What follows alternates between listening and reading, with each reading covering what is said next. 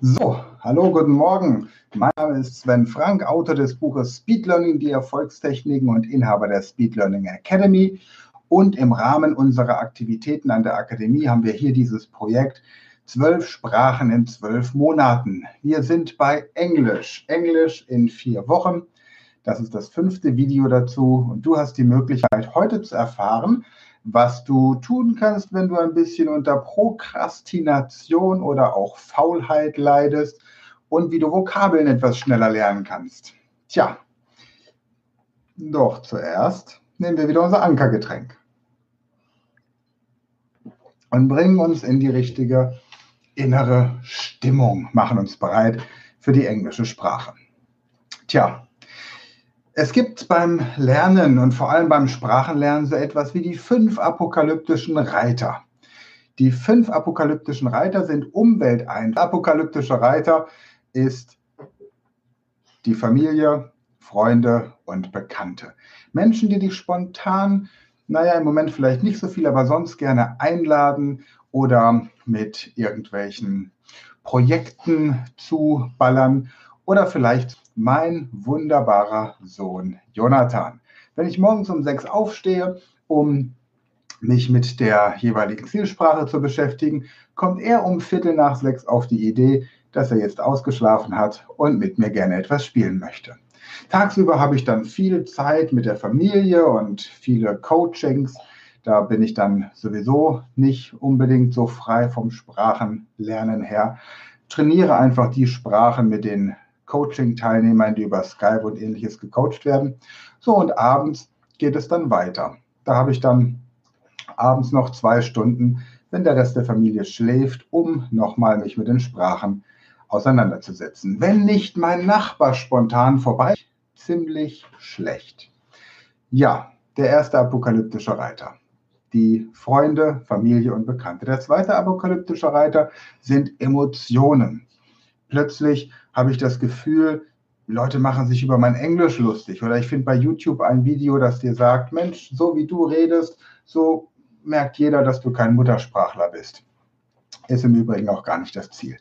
Der dritte apokalyptische Reiter sind nicht frei. Oder du musst vielleicht sogar Insolvenz anmelden, weil du gerade deine Gehälter für die Mitarbeiter nicht bezahlen kannst. Hast einen Wasserrohrbruch und kein Handwerker kommt im Moment ins Haus. Was auch immer. Die fünf apokalyptischen Reiter kommen beim Lernen auf jeden Fall. Nicht unbedingt in der Dramatik, aber sie kommen. Und wie schnell so ein apokalyptischer Reiter in Form eines Virus daherkommen kann, sehen wir ja im Moment auf der ganzen Welt. Also was passiert? Du brauchst einen Motivator, du brauchst ein Warum, du brauchst wirklich einen Grund, warum du die Sprache lernen möchtest. Ein Warum, das dich motiviert, trotzdem weiterzumachen. Auch wenn dein Sohn nebendran sitzt, auch wenn der Nachbar kommt. Einfach zu sagen, lieber Nachbar, Sprache beschäftigen. Auch wenn du das Gefühl hast, ich werde nicht wie ein Muttersprachler klingen, völlig in Ordnung, entspann dich, du musst auch nicht wie ein Muttersprachler klingen.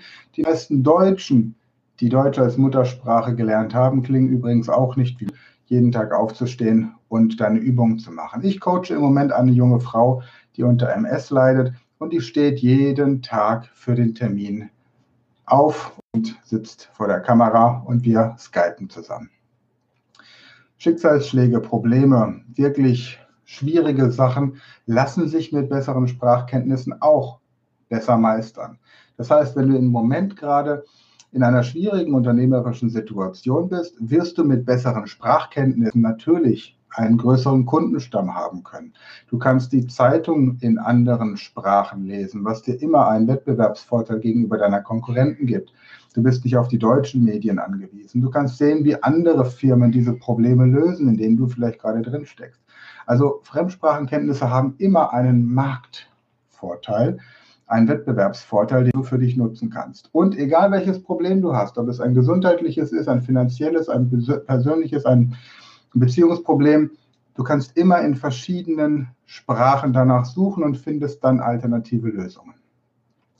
Also Fremdsprachen bringen dich weiter und es gibt kein Problem auf der Welt, das durch fundierte Fremdsprachen das dazu. Das sind die apokalyptischen Reiter. Wenn du dich also nicht motivieren kannst, dieses Tempo, das ich dir hier vorgebe, in den Videos einzuhalten, dann reduziere es ein bisschen, aber bleib einfach am Ball. Konsequenz schlägt Intelligenz und wer 20 Minuten am Tag konsequent mit der Sprache sich beschäftigt und lernt, wird jeden noch so begabten, was auch immer, Polyglotten irgendwann übertreffen.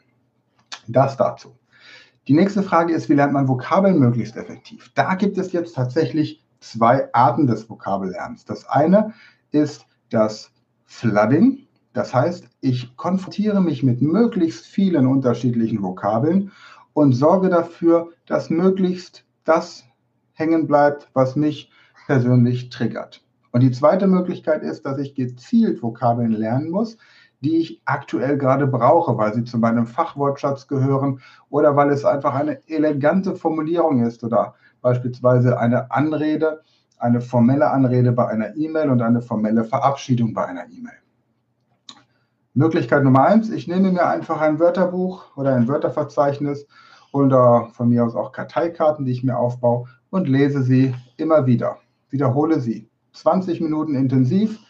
Danach markiere ich alle, die ich abrufen kann. Ich nehme also diese Spam-Filter-Regeln, die ich auch in meinem Buch Speed Learning, die Erfolgstechniken beschrieben habe. Diese Spam-Filter-Regel wende ich einfach auf Massen von Vokabeln an. Wir haben im ersten Video gelernt, dass du als allererstes die Wörter markierst, die du kennst, weil Deutsch und Englisch natürlich verwandte Sprachen sind, sind quasi Cousins beides germanische Sprachen. Die, die du auf Anhieb verstehst, die markierst du als erstes. Als zweites markierst du die, die du herleiten kannst irgendwie. Zum Beispiel Begriffe wie, sagen wir mal, become. Become heißt werden, nicht bekommen. Aber ich kann es irgendwie herleiten, weil es ein falscher Freund ist. Ich kann es also entsprechend mir darstellen. Oder zum Beispiel auch das Wort chew. To chew heißt kauen. Und wenn ich Chewing Gum kenne, Kaugummi, kann ich das auch entsprechend herleiten. Ja. Okay, also einmal Massen von Vokabeln, die ich, mit denen ich mich konfrontiere und die ich dann einfach listenmäßig durchgehe und gucke, was kann ich, was kann ich nicht. Ich habe aber nicht den Anspruch, bei dieser Form des Lernens ein bestimmtes Wort zu lernen, sondern ich erweitere meinen Wortschatz durch massive Konfrontation mit Vokabeln in der Sprache. Im Idealfall, indem ich einfach Texte lese und lese und immer weiter lese. Hier, wo ist er? Die englische Version, der kleine Prinz zum Beispiel immer, immer wieder lesen. I saw a magnificent picture in a book called True Stories from Nature. The picture showed a boa constrictor and the act of swallowing an animal. Here is a copy of the picture, of the drawing. Und dann so weiter. Kann man nebenbei machen, wenn man Langeweile hat und in Corona-Karenz ist. Die andere Möglichkeit, ich möchte gezielt ein Wort oder eine Aus, einen Ausdruck lernen, dann nehme ich das mit all meinen Sinnen auf. Das heißt also, ich schaue mir dieses Wort erstmal an, das englische Wort, das Flabber, vielleicht so ein Glibber oder so ein Gummiball, Flummi, Flabber, Gastet, klingt nach garstig oder nach Gas. Flabbergastet. So, jetzt höre ich mir das an, schaue ich mir an, was bedeutet Flabbergastet auf Deutsch und ich lerne plötzlich Flabbergaffe, dann ist sie völlig garstig, flabbergastet und ich bin völlig von den Socken, weil ich sehe, wie meine Tante abgeht, wenn sie dieses Zeug wieder wegmachen muss. So könnte ich mir das merken. An dieser Stelle sei meine Tante gegrüßt, ich liebe dich, es ist alles in Ordnung und ich werde sowas nicht tun, aber ich nutze natürlich dieses Bild, um mir das Ganze zu merken. Assoziiere also quasi etwas Bekanntes mit diesem neuen englischen Wort oder in welcher Sprache auch immer dann. Wir gehen ja noch ein paar andere Sprachen durch.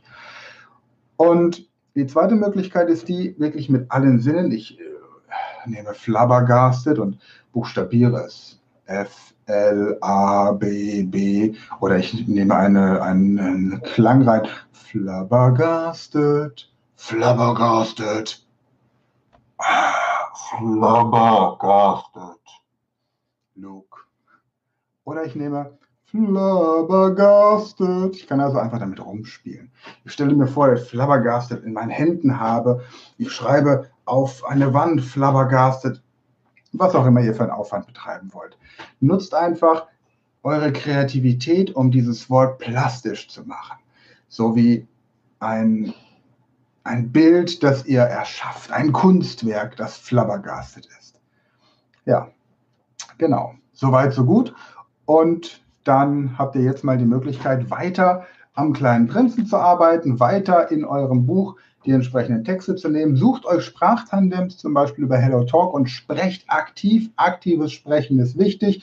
Schreibt auch gerne in den Kommentaren so ein paar Fragen, die ihr habt oder Dinge, die ihr schon festgestellt habt.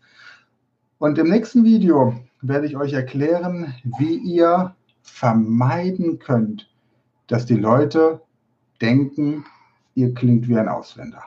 Also, in diesem Sinne wünsche ich euch eine gute Restwoche und danke fürs Einschalten. Gerne das Video teilen und weitersagen. Bis dahin, have a good time. Looking forward to seeing you next time. Until then, bye bye.